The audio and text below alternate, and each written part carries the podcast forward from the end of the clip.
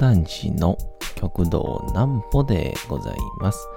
皆様、10月の14日も大変にお疲れ様でございました。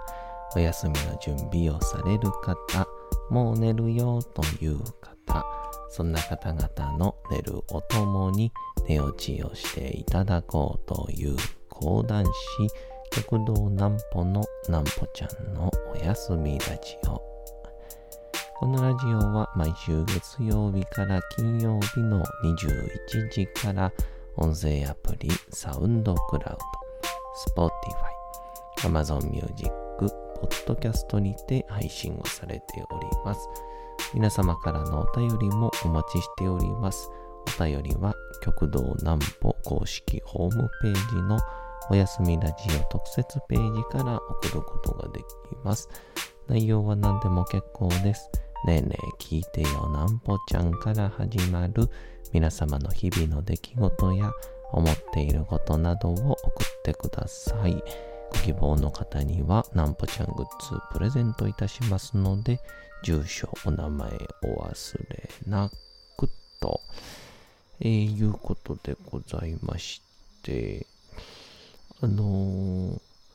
昨日ですかね、えー私、現在、あの、話し方講座みたいな、えー先生してるんですけど、えーそこに来た生徒さんで、こう、なんて言うんでしょう。えー子供へのこう読み聞かせをこううまくやりたいみたいな、えーお話をされていて、で、まあ、僕も聞かせる側の仕事なんですけど、いや、やっぱりああいう教室っていうのは、人から学ぶことの方が多いですね。なんぽちゃんの明日は何の日？さて、明日が6月ではなく、10月の15日ですね。なんで6月やと思ったんでしょう？えー10月の15日でございます。どんな日でございましょうか？世界手洗いの日。ユニセフや世界銀行などからなる団体、石鹸を使った手洗いのための官民パートナーシップが10月15日に記念日として実施をしている国際デーの一つです。グローバルハンドウォッシングデイ。感染症の予防のため、石鹸を使っ正しい手洗い方法を世界各地で広める活動が行われております。特に意識して洗う6箇所というのがあるそうです。手を洗う場合、えー今からの言う6箇所を特に意識して洗うことが推奨されております。一つ目が、えー手のひら全体。もう一つが、親指の付け根。えー次が手の甲、爪の間、指の間、手首周り。手のひら全体、親指の付け根、手の甲、爪の間、指の間、手首周り。ちなみに徳川家康は関ヶ原の戦いの際、負傷をした兵士たちに石鹸で傷口を洗うよう指示をしていた。との記録も残っており、そのおかげか、負傷した兵士たちも傷が原因で命を落とすことが極端に減ったとされておりますと、えー、いうことでございます。あのー、よくあのー、今回コロナになってね、あの、手洗いを、というかみんなが、手洗いうがい、またアルコールをするようになって、確か、去年の、こう、インフルエンザが、何百万人出るような時期に、確か、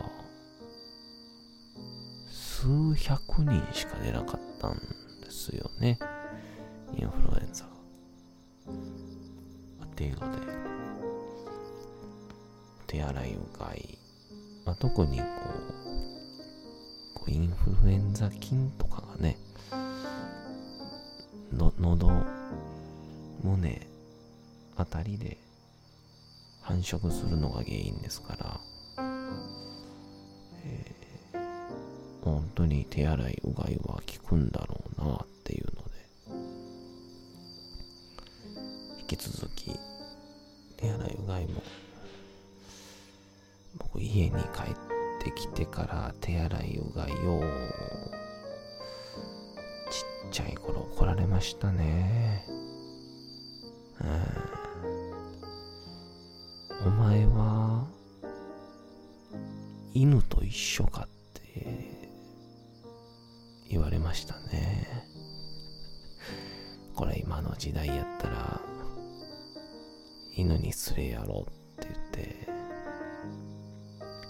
れるんでしょうけどね。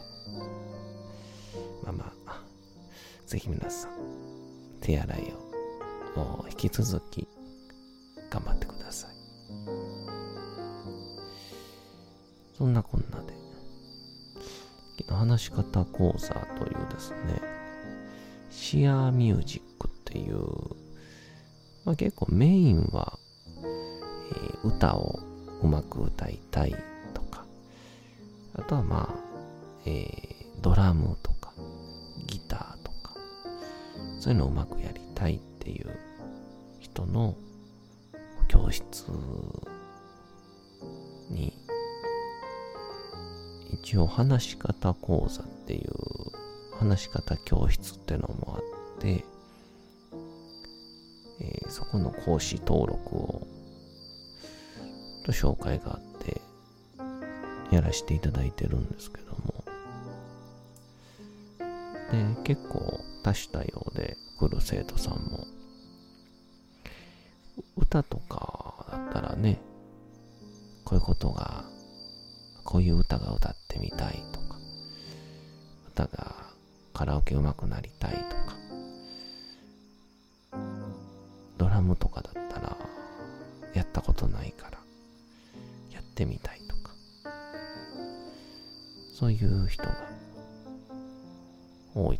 ですけど、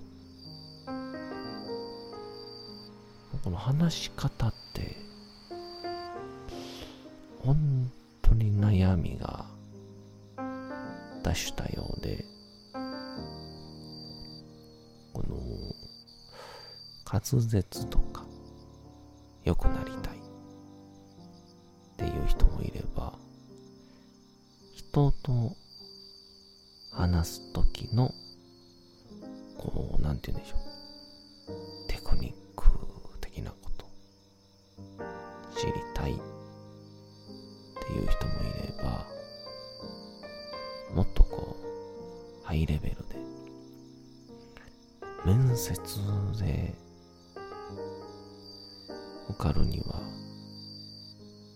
どうしたらいいですか？みたいな。いやまああんまり就職面接受けてこなかった人生なんでめちゃくちゃ困りましたけど。まあまあでもやっぱりこう人に何かを伝えるというところで相通ずるところはあるのでまあちょっと一緒に考えましょうっていう方法でやったりしたんですけど。で昨日来られた方が、えー、子供さんが、えー、まだ生まれたばっかりの子と、えー、もう間もなく幼稚園、保育園っていう年齢だなんだと。で、こう、今後、読み聞かせをやってみたいっていう中でどういう風にこう読めばいいか、その中で、えー、あまり滑舌が良くないのからそれも直したい。っていうので来られて。この今まで滑舌良くなりたいっていう人は結構来て。で僕たち講談師はまあ滑舌命みたいなところありますから、まあ、かといって滑舌がいいかって言ったらあんまり良くないんですよね、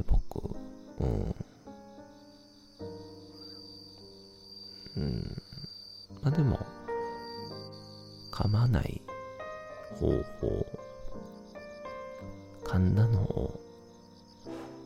ごまかす方法、みたいなのはいろいろ身につけてきたわけで、っていう中では、まあ、滑舌って、一つは、口の筋肉を鍛えることですと。で、もう一つは、自分の口に合った喋り方の、こう、コツをつかむことだと。こう、舌が長かったりする人であれば、えー、下が、こう、前に出てしまう言葉の時は、ちょっと声を抑えめにしてみましょうとか。声が高すぎてっていう人は、高すぎる声の、もしくは喋りの時にワンテンポ落としてみましょうとか。そういうテクニックがあったりするんですけど、まあ、無意識の世界にですけどね。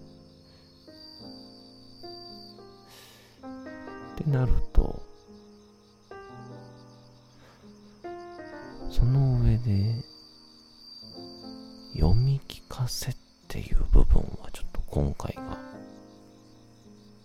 初めて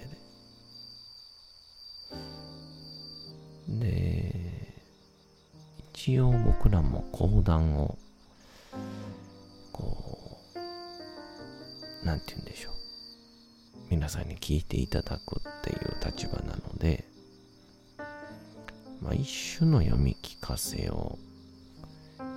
っているようなものなんですけど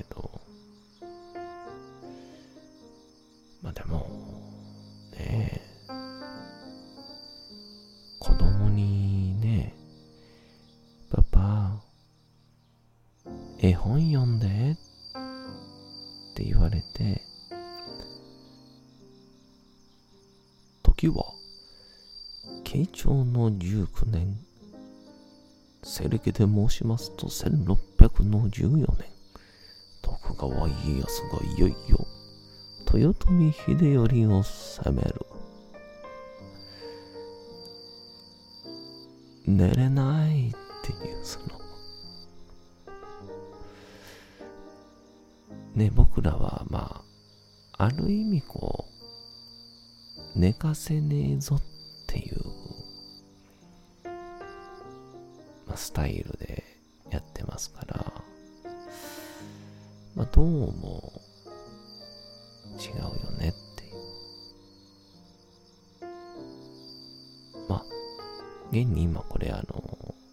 このセリフというか、今この流れ、生徒さんに話してる内容、そのまんまっていう。生徒さんに話しながら、考えてるっていうですね。まあいいのか悪いのかわかんないんですけど。で、まあその次に、じゃあ僕らがこう講談とか、まあ、人と何かを聞いてもらうっていう時に、まあ、どんな心境なんだろうなっていうのを考えましたら、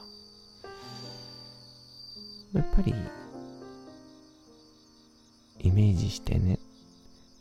想像してね、あと、この物語が悲しいやつであれば、伝わってほしいなとか、楽しいようなであれば、どうだ、面白いでしょ、そういうことを考えてるなって思ったので、滑舌とか、いろいろ一旦考えずに、そこにお子さんがいると思って、お子さんのことを、とにかく、イメージして、想像してね。昔々、あるところに、で、子供さんへの愛が伝わるように、読んでみましょうって読んだところですね。あの、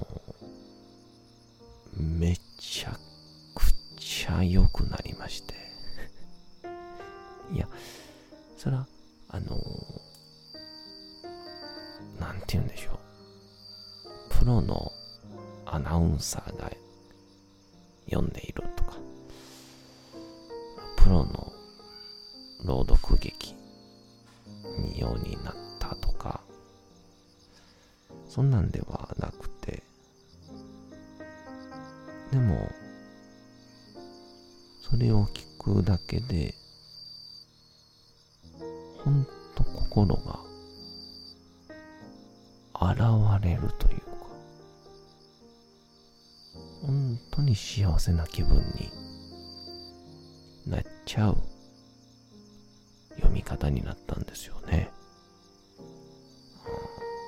いや、本当に見習わないといけないなと思いましたね。え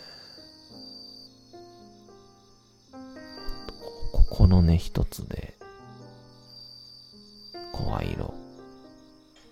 術、また、表情、様々、すべて変わるんだなと、ほんと生徒さんの目の前に教えていただきました。こういう教室とかってね、何回か来る中で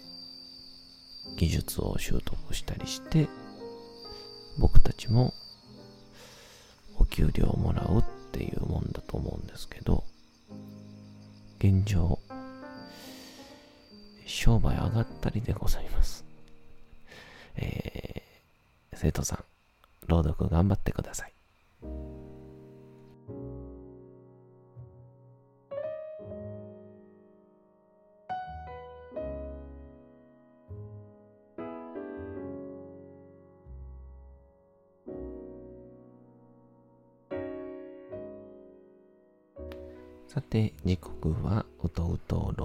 会の時間となりました。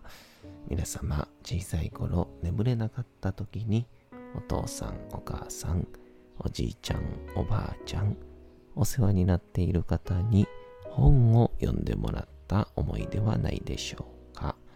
なかなか眠れないという方のお力に寝落ちをしていただければと、毎日様々な物語、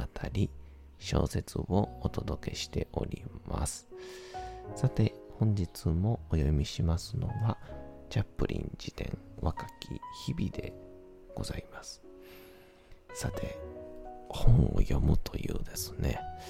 話をした後の僕の本読みはどうなんでしょうか。ま僕もですね、皆さんに寝てほしいなって思いながら読んでるんですけど、今日も、えー、果たしてその思いは伝わるのかお楽しみください。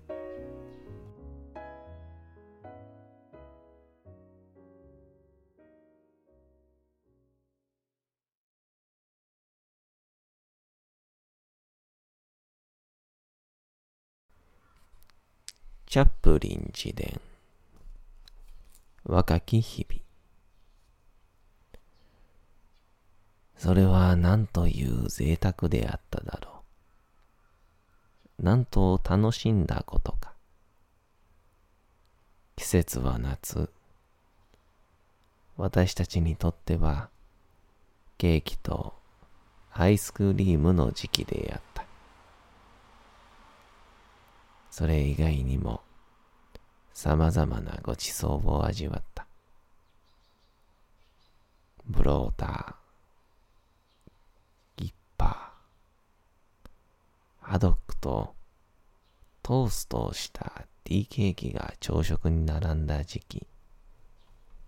そして日曜の朝食にマフィンとクランペットを味わった時期でもあった。シドニーは風邪をひいて数日間寝込む羽目になり、その間、母と私は看病に回った。私たちがアイスクリームを楽しむことにしたのも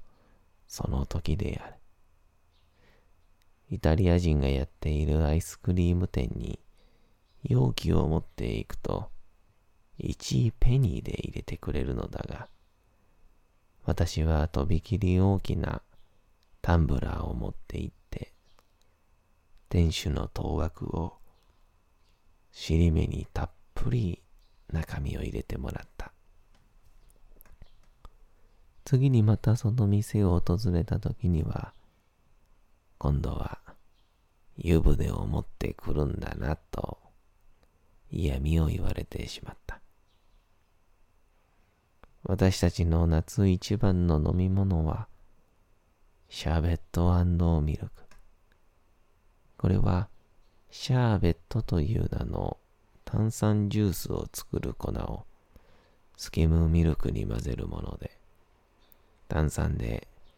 ふわふわになったミルクの泡は本当にたまらなく美味しかった。シドニーは公開中に起きた面白い出来事をいろいろ聞かせてくれた。出航前に初めて昼食のラッパを吹いた時には、もう少しでクビになるところだったという。乗船をしていた兵士たちが、ひどく練習不足だったシドニーのラッパに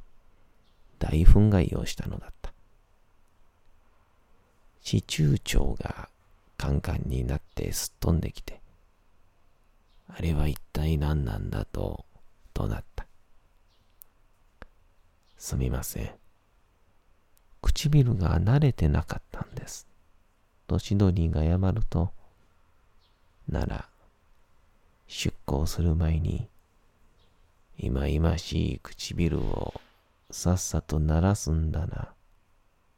さもないと、岸に置き去りにするぞと言われたというのだ。